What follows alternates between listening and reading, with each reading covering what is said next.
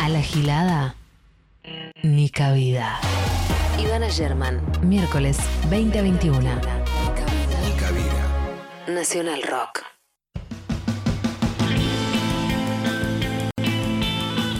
Ah, 16.000 casos, lo que ha crecido esa curva, ¿eh? Pensar que la conocíamos desde que era así chiquita y ahora lo grande que está, es emocionante.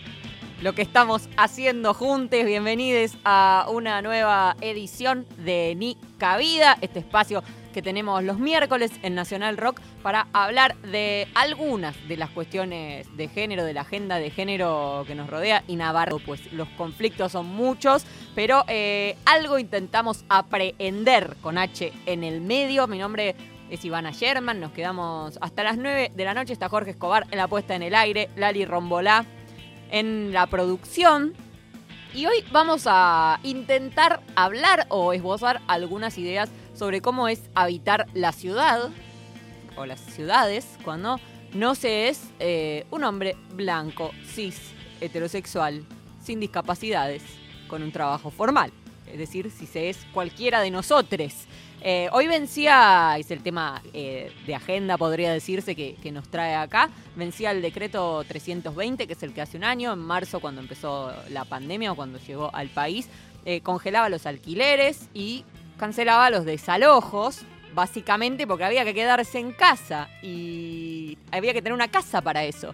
Y ahora estamos, bueno, con estos 16.056 casos de hoy y con esta ola eh, aquí, con, con, todo siendo un poco más peligroso. Y se terminó ese decreto y el, gobierno nacional decidió no renovarlo.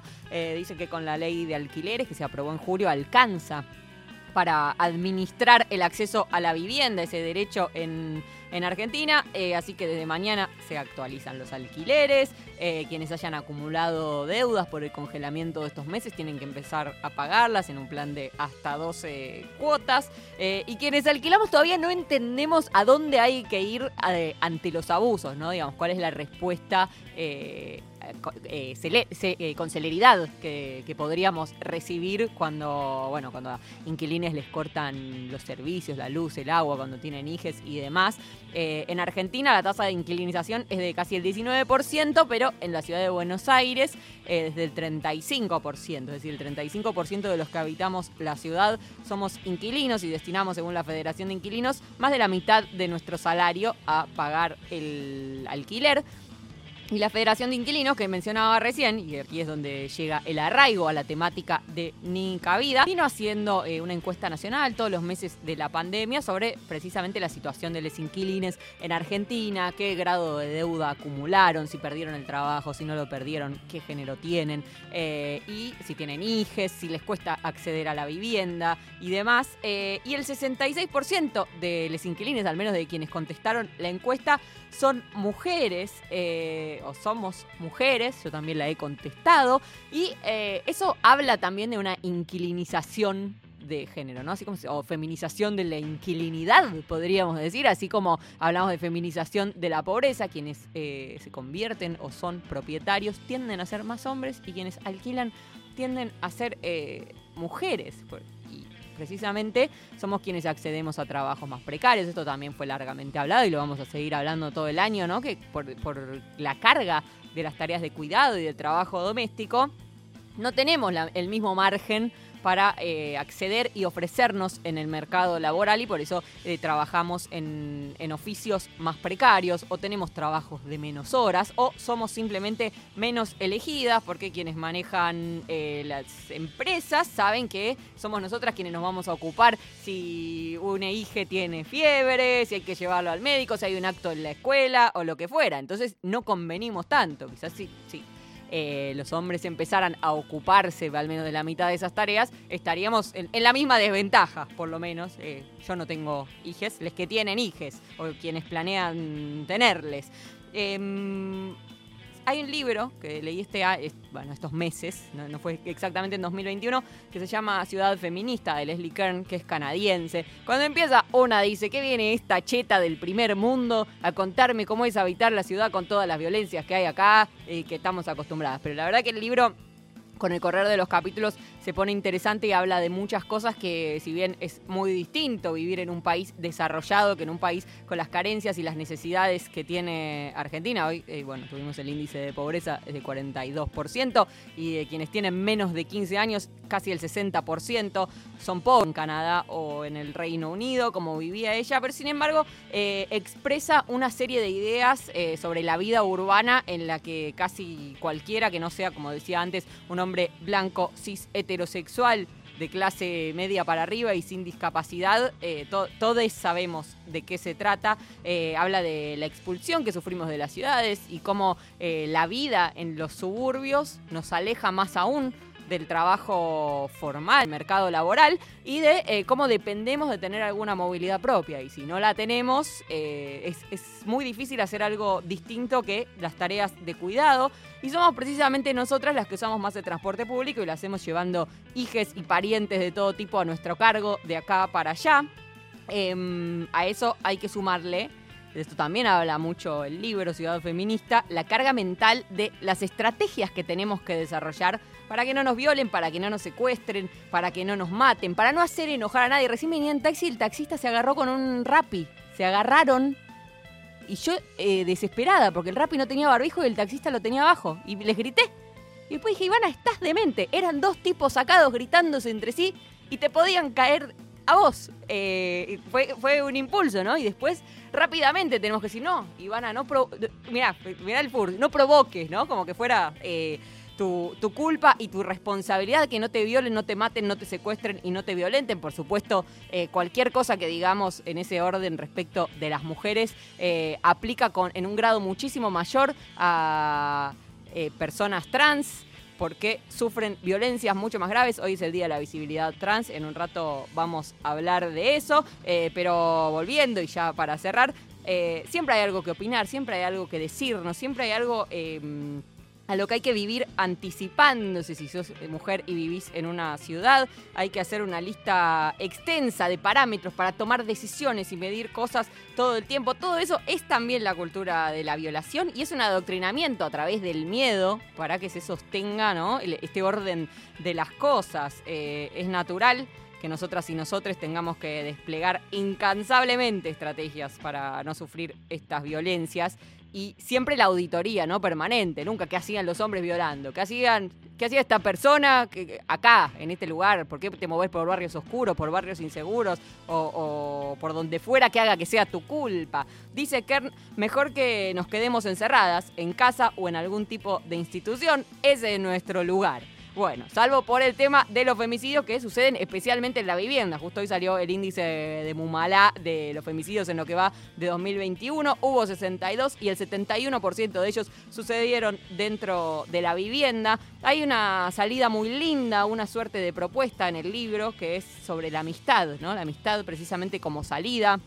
Eh, no como algo que reemplaza la relación de pareja si no se consiguió como un premio consuelo, sino la amistad como un eje central del acceso a la vivienda en la vejez, del de, eh, el desarrollo de estas estrategias para poder ocupar eh, y habitar la ciudad, la compañía de otras mujeres para calmar los miedos de nuestros padres cuando somos adolescentes y queremos también tener derecho a transitar y a conocer la ciudad como hacen los varones, que es algo que ellos tienen por derecho propio. Pero bueno, en función de estas estrategias, para avisarle a una amiga que llegamos bien a casa, primero hay que tener casa, ¿no?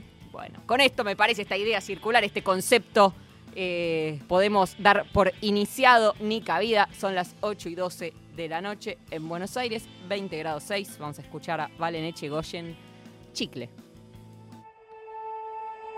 Quiero, quiero, quiero, quiero, quiero, quiero, quiero, quiero, quiero, quiero, quiero, quiero, quiero.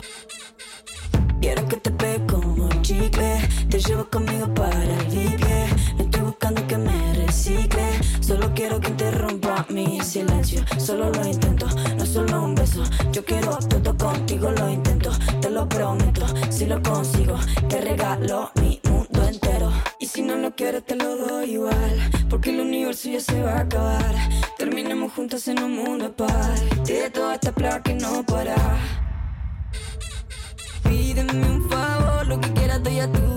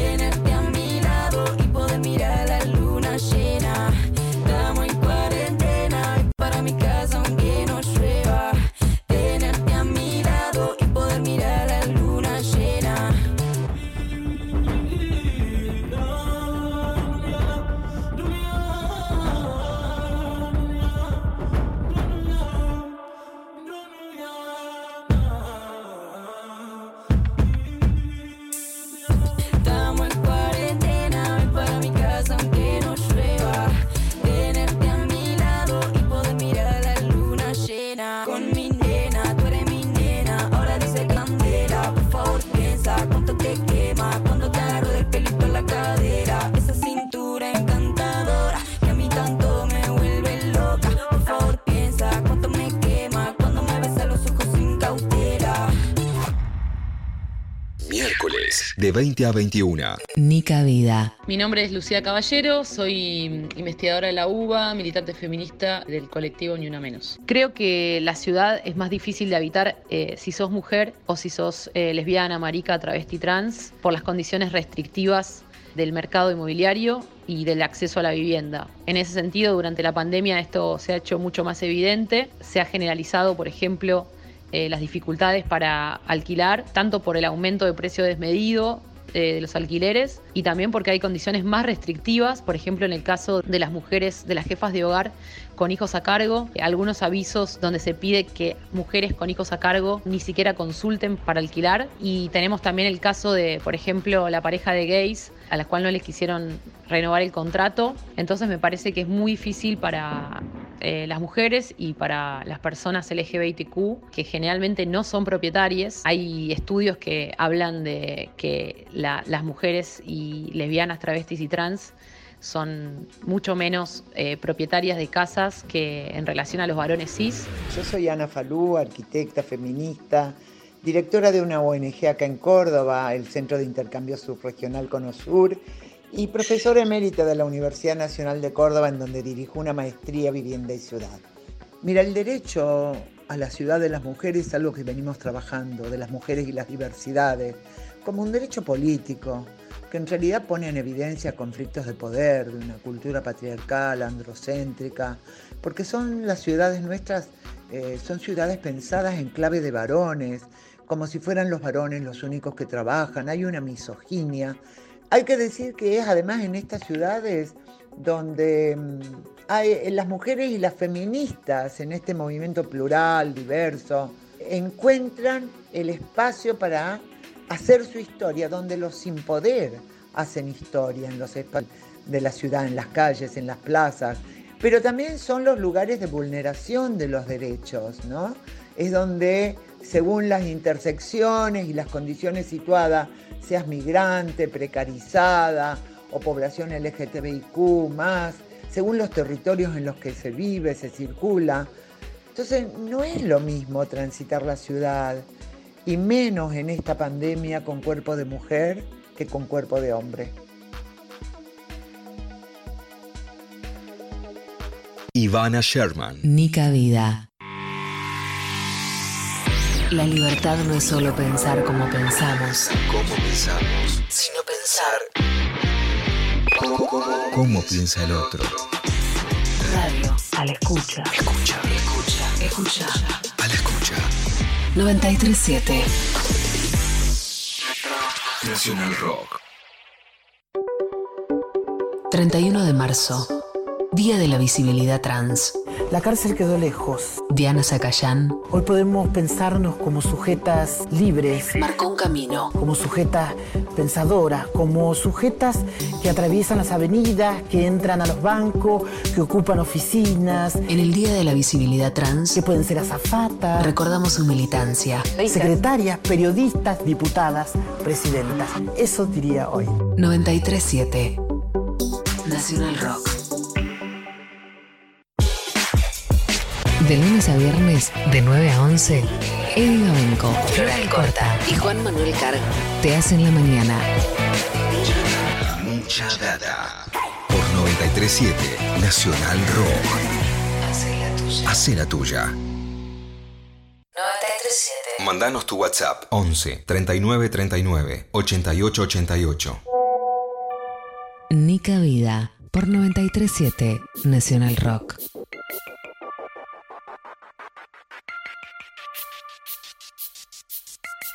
Quizás yo soy demasiado utópica. No veo blanco, negro, veo más allá. Quizás yo soy demasiado utópica. Quiero creer que así mira los demás. Soy bruja que truja, no juzgo tu fe, no influyo, no incluyo tu mal ni tu ser. Me duele la mano si apoyo al caer. Y si me preguntan, voy perdiendo en el juego el poder. Reto mi ojo para mirar al mundo. Quiero que lo observe de modo profundo. No me volví fuerte por borrar lo inmundo. Lo abracé tan fuerte y luego cambié el rumbo. Quizá intente cambiar tu pensar. Oh, no. Que pongamos en duda lo que hasta acá. La vida que me muestras se basa en temer. De ser tu sacrificio porque soy un gemen en la hoguera antes de decirme qué hacer. Mostrame un poquito cómo ve el mundo. Va girando, va girando, me mareo un poquito. Mostrame un poquito cómo ve el mundo. Va girando, va girando, me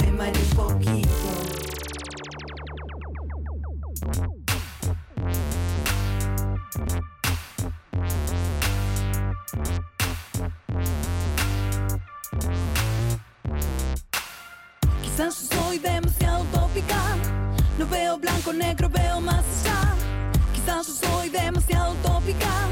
Quiero creer que así mira los demás. Quizás yo soy demasiado utópica. No veo blanco, negro, veo más allá. Quizás yo soy demasiado utópica. Quiero creer que así mira los demás.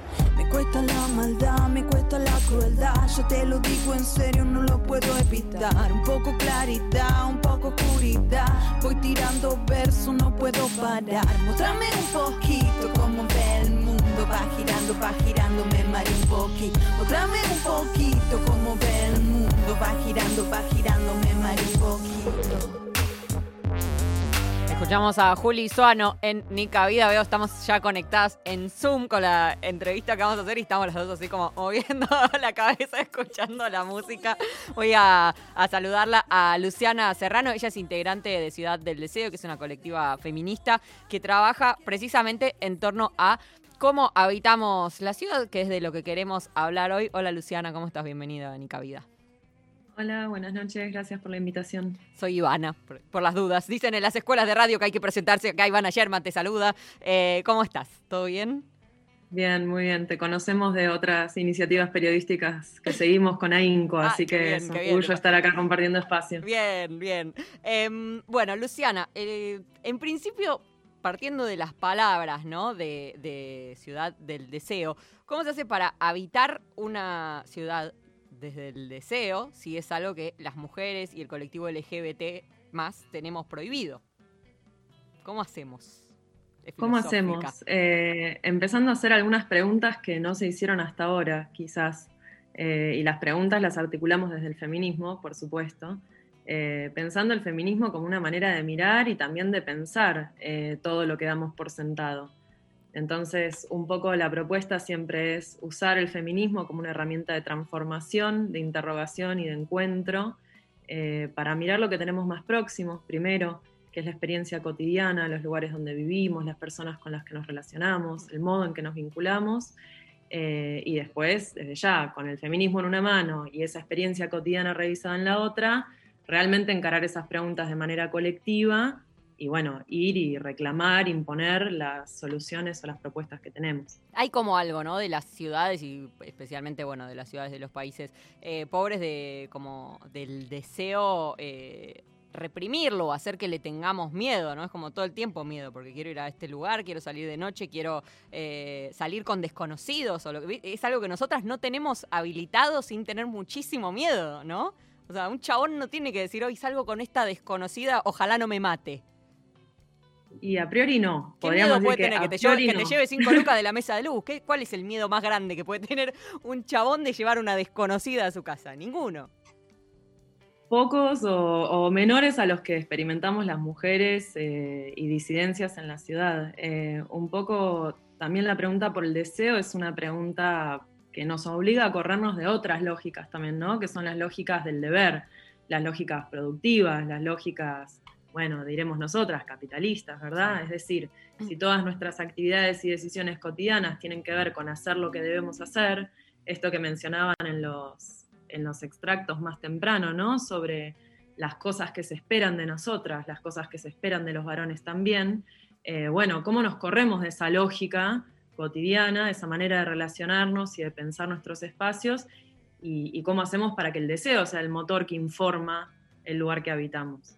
Hay como, como una contradicción también yendo eso, a las condiciones materiales, a lo práctico. Eh, entre el tiempo que nos va a tomar, si es que algún día sucede, en tirar el patriarcado, en alcanzar una sociedad igualitaria, en todas estas cosas que nos planteamos como horizonte, y la urgencia, ¿no? De que, de que ahora no nos maten o no, no, nos violenten o no nos secuestren o no nos violen. Es como eh, eh, esa contradicción, ¿no? Entre, está bien, para adelante todo esto y, charlemos, pero ahora qué críticas concretas encaramos para poder vivir sin miedo. Sí, yo creo que los feminismos vienen, venimos habitando esa, esa tensión permanente, ¿no? De lo urgente y lo prospectivo, o sea, lo, ideal y lo necesario ahora, hoy, mañana, ayer, diría yo, ¿no? Eh, y un poco en esa, en esa tensión también estamos obligadas con urgencia a pensar y proponer e intervenir. Eh, y también acá hay algo que nos eh, discutimos mucho y los feminismos hoy están reclamando, que es la imaginación de futuro. O sea, recuperar hoy qué futuro queremos mañana. La pandemia también vino a traernos esa pregunta urgente, como decís vos. ¿Qué necesitamos ahora? ¿Qué está pasando ahora en estas condiciones tan extremas que vivimos?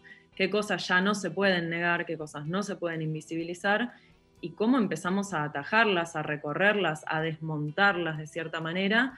Y nosotras creemos, digamos, y esto ya es, nuestra manera de elaborar y de pensar las cosas, que no es solamente desde un diagnóstico técnico-político, no es desde un diagnóstico de gestión, sino desde un diagnóstico integral interdisciplinario, pero también indisciplinado, que llamen a los feminismos, que llamen a las mujeres, al colectivo LGBTIQ, a las personas que tenemos este saber en el cuerpo, en la experiencia, para informar las políticas públicas, para informar las decisiones, para informar el diseño de espacios, para informar las políticas de alquileres y de vivienda. Bueno, ahí hay una cuestión, ¿no? Que es también histórica, ¿no? del techo de cristal, si querés, o de lo que fuera, de eh, los lugares de poder ocupados siempre por hombres cis. Eh, bueno, en el libro, este libro es muy rico, tiene muchas cosas, por eso dije, hoy lo voy a llevar y lo estoy exprimiendo con todo porque tiene muchas propuestas interesantes. Eh, en el libro habla, por ejemplo, hay un capítulo sobre los baños, que un día podemos hacer un programa entero sobre eso, y dice, no está contemplado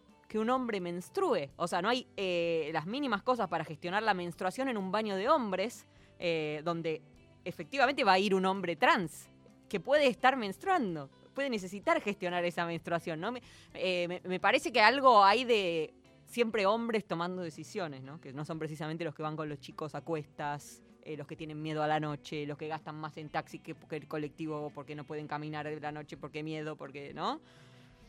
Absolutamente. Y bueno, ni hablar que en los baños ahora hay algunas transformaciones de eso, ¿no? Pero los espacios para el cambio de niños y niñas, eh, los cambiadores que solían estar siempre en espacios en los baños de mujeres, en fin, un montón de cuestiones de accesibilidad eh, que están muy orientadas a una división eh, binaria del espacio. Digamos, no vienen de la nada, ¿no? Eso viene de una idea, de una matriz sexogenérica binaria eh, que informa las decisiones de diseño y de planificación y de construcción de espacios públicos y también de espacios privados que afectan en la experiencia cotidiana de todos nosotros.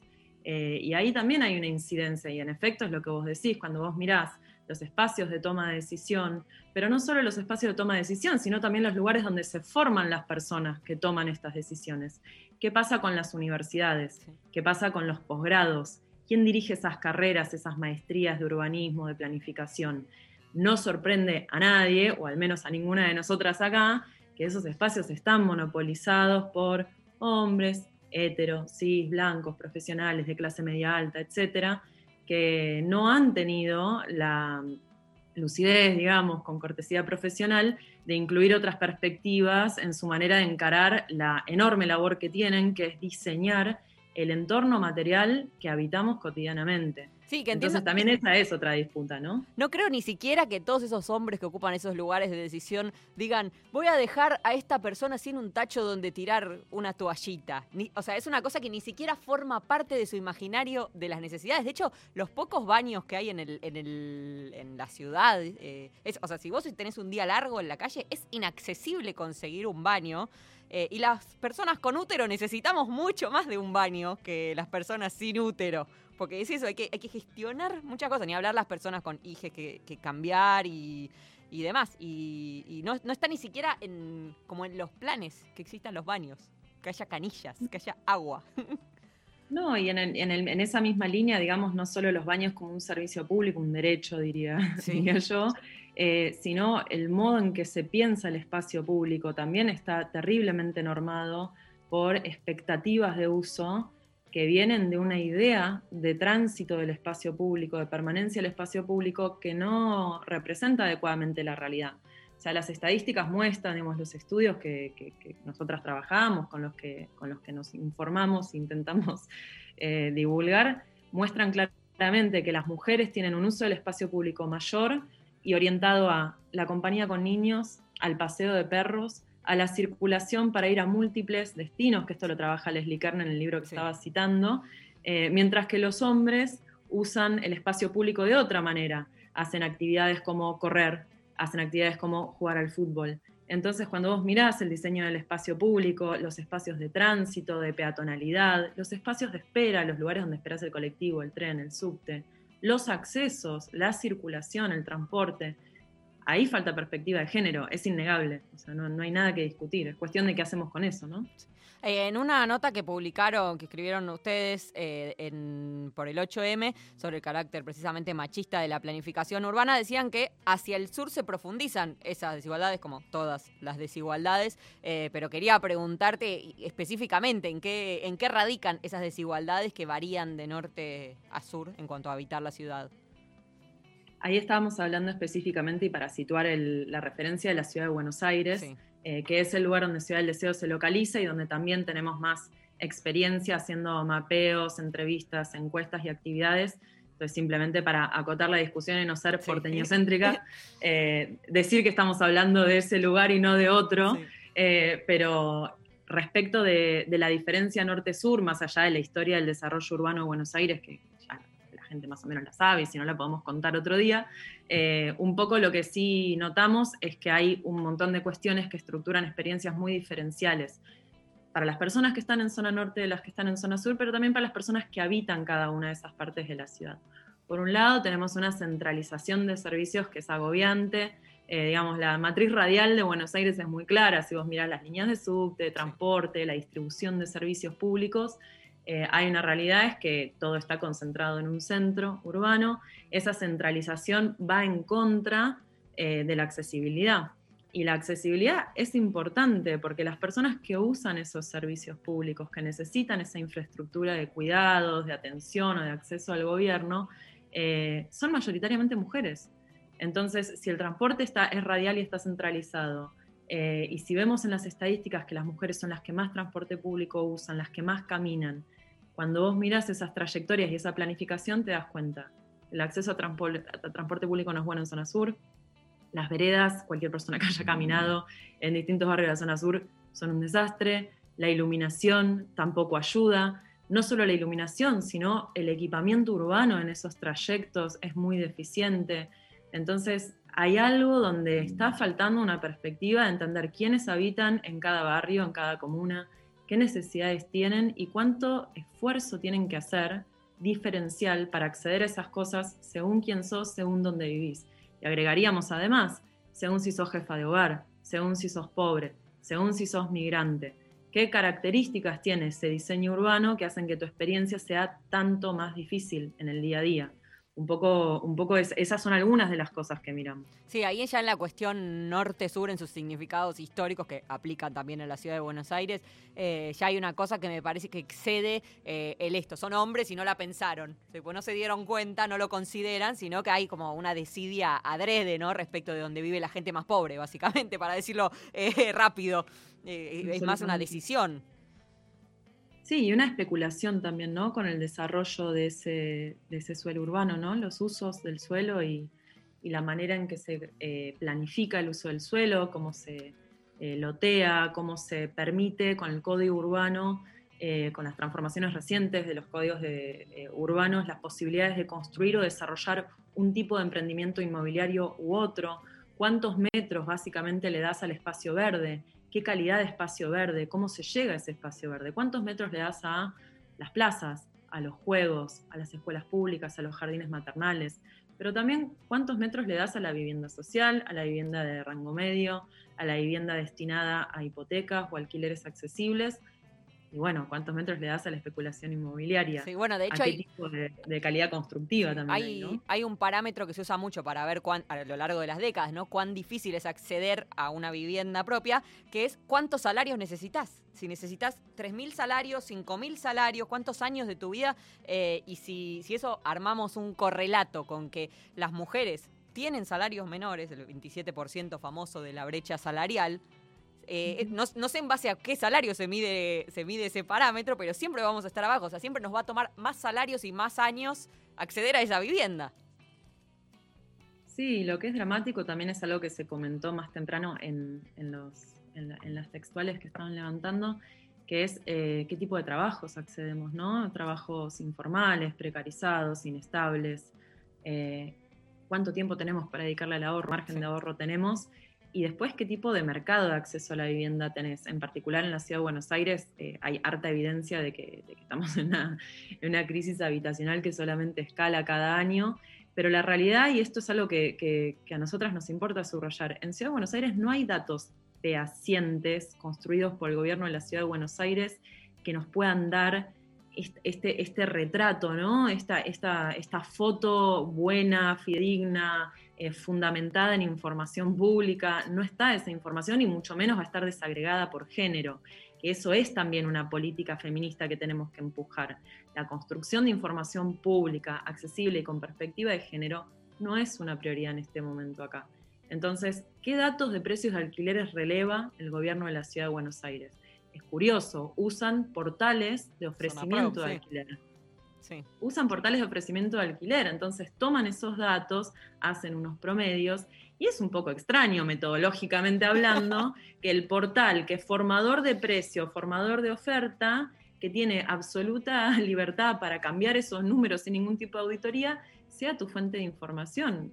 Esa es la información que tenemos. Entonces, todo lo que podemos hacer son inferencias, que son las que estamos haciendo hoy acá, digamos. Hay, hay una manera de hacer esas inferencias, pero entre la informalidad que hay para acceso a la vivienda y alquiler específicamente, y no solo en los barrios populares, para las clases medias como nosotras, yo soy inquilina. Eh, la informalidad de acceso y estabilidad del alquiler Sí, es, es, tremenda la informalidad en la que se mueve el mercado del alquiler y el correlato de la formalidad que te piden a vos para el casting de inquilinos, 80 recibos de sueldo, que sea tres veces el precio del alquiler, o 42 garantes familiar directo, o sea, necesitan un montón de papeles para después no dar, firmar un papel como este que tengo ya con la lista de música, pone una X el propietario y es como, sí, bueno, y con esto te puedo desalojar. Hay una, una contradicción tremenda entre, entre la formalidad que se requiere de un lado y del otro. Y bueno, lo mismo, lo que decíamos recién, para cerrando, que nosotras no accedemos a tantos trabajos con recibo de sueldo, con, papeles y, con todo.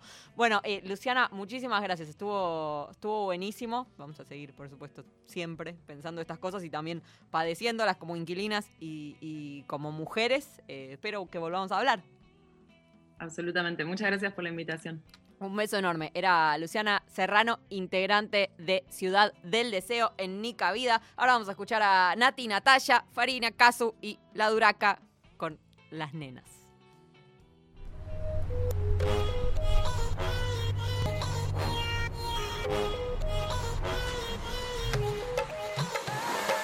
¿Dónde están las nenas que quieren sateo, sateo, sateo,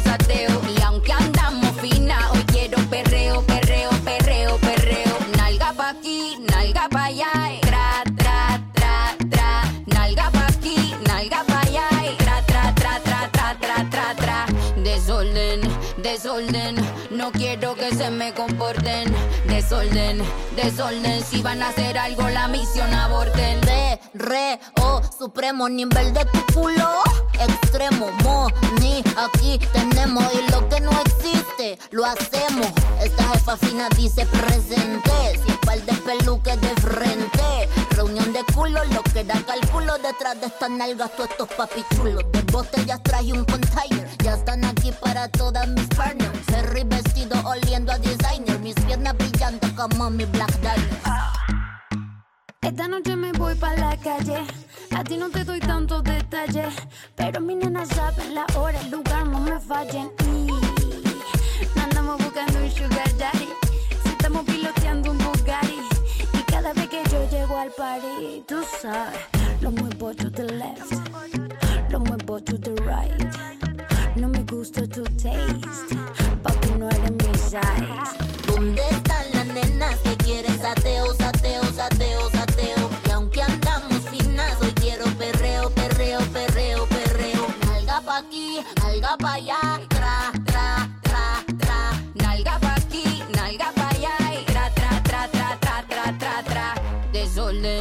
Desorden, no quiero que se me comporten. Desorden, desorden, si van a hacer algo la misión Yo quiero un perreo que me haga perder el caché, quitarme la taca dolce, la botella de vino cheval del colché, después de tres más quien guía la porche. Son más de las 12 y empieza el perreo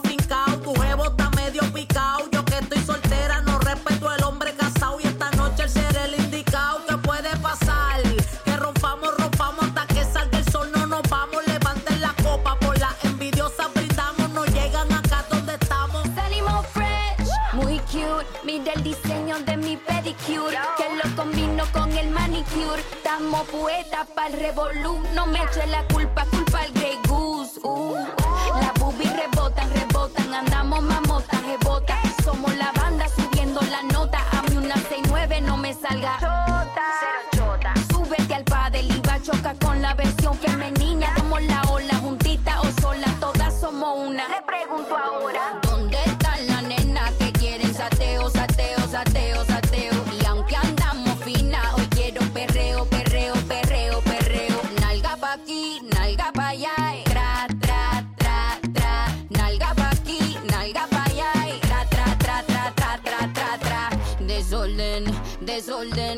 No quiero que se me comporten.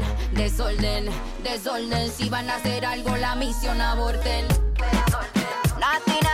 Nena, dímelo caso.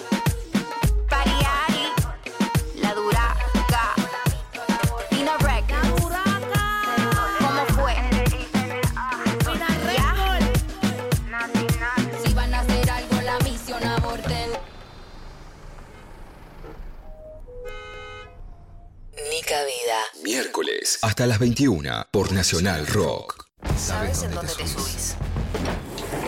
Y subís. ¿Qué importa en dónde te encuentre la bajada? A lo lejos se escucha venir lo que el río no quiso contar.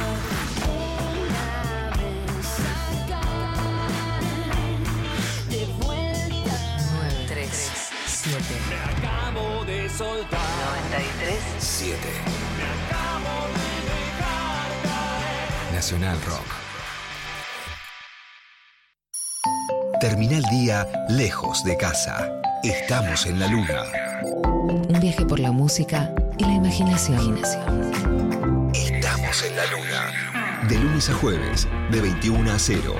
Con Frankie Lando, Grisel D'Angelo y Agustín Camisa. Estamos en la luna por 937 Nacional Rock. Hace la tuya. 937. Estamos en Facebook. Nacional Rock 937. A esos viejos vinagres. Nica Vida. Ivana Sherman. Miércoles, de 20 a 21. 937. Nacional Rock. Lo decíamos en la apertura, hoy es el día de la visibilidad trans y vamos a hablar con una de nuestras compañeras que es parte del área de géneros, es una mujer trans y eh, es compañera de Radio Nacional Córdoba. Hablamos de Celeste Jaqueta. Hola Celeste, ¿cómo estás? Bienvenida. Hola, buenas noches compañeras. Acá, este, yendo de camino a Radio Nacional Córdoba en una noche cordobesa que está hermosa. Tenés programa hoy, ¿no? Hoy tengo programa ahora a las 21, Fabi Bringas, y bueno, acorde a un día peronista, un día travesti también. En principio, hay- porque hay varias cosas de agenda, algunas tristemente, ¿no? Eh, pero Sí. en principio mencionar brevemente por qué hoy es el día de la visibilidad trans, por qué es importante la visibilización de la identidad trans. Bueno, la, la visibilidad en nuestra población fue una de las primeras luchas que tuvimos que conquistar las y les travestis, ¿no? Y trans. Porque en realidad la población LGBT, mm, si bien nosotras siempre fuimos quizás eh, somos la bandera LGBT con patas, como decimos, ¿no? O sea, eh, representamos la diversidad de género, la diversidad sexual y demás.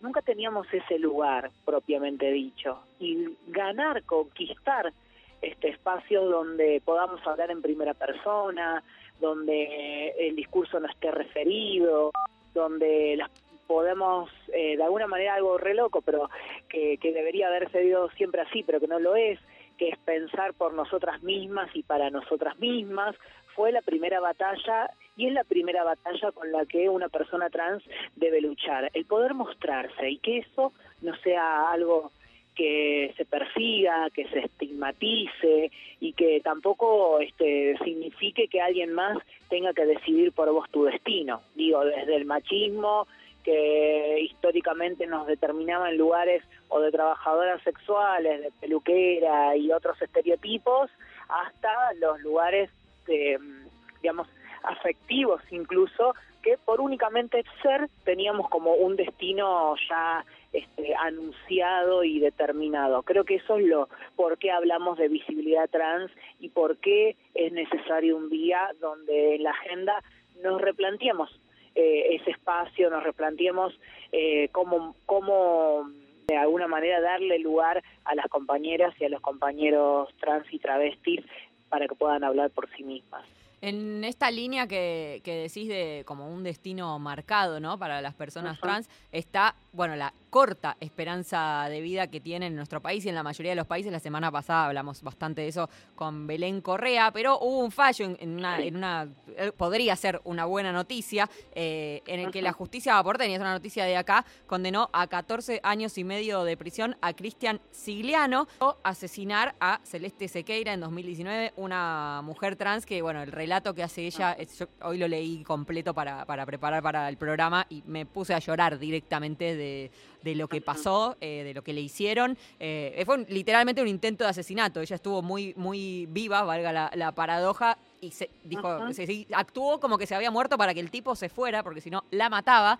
Y le dieron 14 años y medio por homicidio agravado eh, por el odio a la identidad de género y mediando violencia de género. Y es en alguna medida una buena noticia, ¿no? Que, se, que la justicia establezca esta figura. Sí, por supuesto. Eh, nosotras celebramos ese ese fallo de la justicia porque, bueno, obviamente que estuvo la jurisprudencia del 2018, ¿no? Con el caso de Diana Zacayán, eh, primera vez este, la justicia determinó el asesinato, en este caso de Diana, como con una carátula de transfemicidio y reconoció el agravio o, y el agravante de este, violencia de género para con nosotras que hoy la justicia por una tentativa de homicidio, que sabemos que quizás la cantidad de años no es tanta como, como el, tuvo en este caso Cristian, que son 14 años, que haya reconocido que efectivamente estamos hablando de transfemicidios o de femicidios cuando un hombre atenta con una vida ante una vida de una mujer trans, que hay una situación de vulnerabilidad de las compañeras que están en situación de calle o de trabajo sexual, donde no hay regulación, donde este, eh, literalmente se encuentran eh, expuestas a un montón de situaciones donde su vida amenaza y que por ende la expectativa de vida tan baja eh, es para festejar, ¿no? para festejar porque bueno venimos de fallos de la justicia que, que son lamentables y que vemos que necesariamente estamos necesitando eh, replantear eh, espacios que esa justicia se replantee también este maneras de, de, de determinadas formas que tienen y demás así que bueno es festejable por supuesto El precedente. Bueno, y la, la otra noticia que es eh, completamente desoladora es que hace 20 días que no sabemos dónde está Tehuel, que es un hombre trans, un varón trans. Sí. y que tiene y que tiene colación un poco a lo que decía recién, ¿no? Eh, parte de la visibilidad también tiene que ver con eh, demostrar por qué hablamos de poblaciones vulneradas y por qué hablamos que la población trans travesti es una de las poblaciones más vulneradas de Argentina. Eh, no hay otra población que tenga una expectativa de vida tan baja de 35 años y tiene que ver con esto, un, una a veces una, una familia que quizás no es del caso de Tehuel, pero una familia de que no acepta, que te expulsa tempranamente a la calle y también un mercado laboral que te obliga a estar precarizado y precarizada. Eh, porque, bueno, no podés acceder o no podés competir a veces incluso a nivel este mm, por el machismo no por no por capacidad sino no podés competir a nivel eh, de un mercado laboral que es ultra exigente y elitista cuando de repente vos estás pensando todos los días qué medida tomar para sobrevivir y cómo pagar la olla de comida por día, ¿no? Porque el laburo es la changa y no hay otra cosa. En el caso de Tehuel duele eso, ¿no? Duele esa situación de vulnerabilidad. Sí, es muy representativo de lo que decís porque de hecho iba a una entrevista de trabajo el, detenido Luis Alberto Ramos que estaba ya tenía una condena por homicidio y una denuncia por abuso sexual y ahora estamos esperando, no quieren declarar ni él ni, ni Oscar Monte, que es el que tenía una, una foto de Tehuel con Ramos en su celular, o sea, están bastante implicados en esta desaparición y no hablan y todo empezó precisamente por la convocatoria a una entrevista laboral en, esa necesidad extrema, ¿no? De tener trabajo. Exactamente, y con, a ver, donde eh, el abuso se pudo dar porque había una necesidad, una necesidad este, imperiosa de poder trabajar, de poder este, progresar, de poder eh, llegar a, determinados lugares y que el mercado laboral formal no lo contempló y a pesar de tener un decreto, por ejemplo, de eh, como lo sacó el presidente em, de, cupo laboral trans, ¿no? que todavía cuesta y vemos resistencias resistencia en muchos lados para incorporar a personas trans y terminamos en laburos donde nuestra vida está expuesta. porque está expuesta? Por estas situaciones, ¿no? Donde por la desesperación agarramos lo que hay, porque terminamos en trabajos en los que tenemos que poner el cuerpo de una manera peligrosa, eh, bueno, con personas que también este, consideran que nuestros cuerpos no valen, porque más allá del caso de Celeste y, que, y, ejemplificador de la justicia, tenemos un montón de otros casos donde lo que demuestra la justicia es que no va a pasar nada si matas a una trans o a un trans. Entonces, bueno, hay un montón de cosas que hay que reformar y empezar a plantear eh, para, para poder realmente que las leyes, que son muy lindas, puedan tener un sentido práctico y real y que bueno podamos remontar una expectativa de vida que hoy más te diría que es mucho más baja de 35. Sí, Celeste misma decía, yo soy, o sea, soy la tercera, y mis dos amigas no sobrevivieron. O sea, por eso también es una reivindicación cada, eh, cada acceso a la justicia que es tan difícil. Totalmente. Acá teníamos, cuando leí el caso de Celeste, em, no me quiero ir mucho por las ramas, viste que a nosotras nos gusta hablar. hablar es lo más lindo que hay cuando eh, leí el caso de Celeste, me acordé de un caso de unas amigas acá en Córdoba, eh, en donde hubo unos detenidos que salieron, bueno, como suele pasar en, a veces en los casos de femicidios, tras femicidios, eh, entraron por una puerta y salieron por la otra, que mm, la, asesinaron, en este caso eran los llamados del peruano y el gallego, eran dos chicas trans, amigas nuestras, habíamos salido a bailar, ellas eran trabajadoras sexuales, contrataron su servicio a las 6 de la mañana, a las 12 del mediodía, eh, tanto Trinidad como una amiga mía, como, como yo las mandábamos mensajes, no sabíamos nada de ellas. En una, en un, en una Argentina donde la ley de identidad de género era incipiente, recién hacía meses que teníamos una ley de identidad de género donde acudir a la policía no era un lugar amigable, no sigue, sigue a veces sin ser amigable, pero bueno, en ese contexto peor. Y digo, pucha, cómo se transformó todo, ¿no? Porque en el caso de ellas me acuerdo que como entramos a la comisaría éramos más culpables nosotras que, que otra cosa, pensaban que entrábamos como detenidas y íbamos a, denunciar la visión de nuestras amigas, eh, con el triste hecho que, bueno, en el caso de ellas, a unos, no me acuerdo si dos o tres días, este, uno de, los asesinos se arrepiente y se entrega y bueno, eh, eh, ellas habían sido asesinadas al frente de la Central de Policía de Córdoba en el departamento del Gallego. Y digo, wow, esta situación eh, podría haber sido la de Celeste y es la de todas las que están en la calle. Es una vida despidiendo no sabés amigas. quién contrata tu servicio. No sabes quién contrata tu servicio y, y la impunidad de la justicia permite eso que si de repente no se entregaban, no sabíamos qué iba a pasar con, con nuestras amigas, íbamos a enterarnos alguna vez que les había pasado. Eh, esa es una situación que, que a mí cuando leí lo de Celeste me impactó también porque digo, bueno, eh, se siente un sabor de que algo se modificó, ¿no? Bueno, para, para, para por lo menos cerrar con, con algo eh, luminoso hacia adelante, se sienta un precedente que, eh, que, que, que que avanza. Totalmente, totalmente. Yo creo que ahí interviene muchísimo eh, también los movimientos LGBT, las compañeras y los compañeros que están presentes siempre apoyando y, y reclamando y saliendo a la calle, porque es donde se conquistan los derechos. Eh, eh, en, en la historia de, de las poblaciones vulneradas, los derechos las conquistamos a través de la calle y a través de la unión. Eso no lo tenemos que olvidar cuando y cuando pensamos un día de visibilidad trans, no es solamente para las trans. Eh, el feminismo no existe sin las personas trans. Las, una Argentina eh, con perspectiva de derechos humanos no existe sin las personas trans, sin las personas eh, LGBT, sin las personas discapacitadas, sin las personas de pueblos originarios, sin las personas negras, sin nada de, ninguna de ellas que hoy estamos invisibilizadas, existe una Argentina acorde a los derechos humanos y es para y eso es lo tenemos que tener grabado tenemos que tener grabado. Si tenemos un, un lugar de privilegios, tenemos quizás un poquitito de cosas ganadas, eh, recordémonos de las que están atrás. Demos una mano para pensar una Argentina libre de violencia. Eso es simplemente. Muchas gracias, Celeste. Te mando un beso enorme y seguiremos hablando aquí en Radio Nacional. Así es, un abrazo grande y feliz de compartir ahí con ustedes. Un abrazo grande. Lo mismo digo, un besote. Celeste Giaqueta, compañera de Radio Nacional Córdoba y del área de géneros.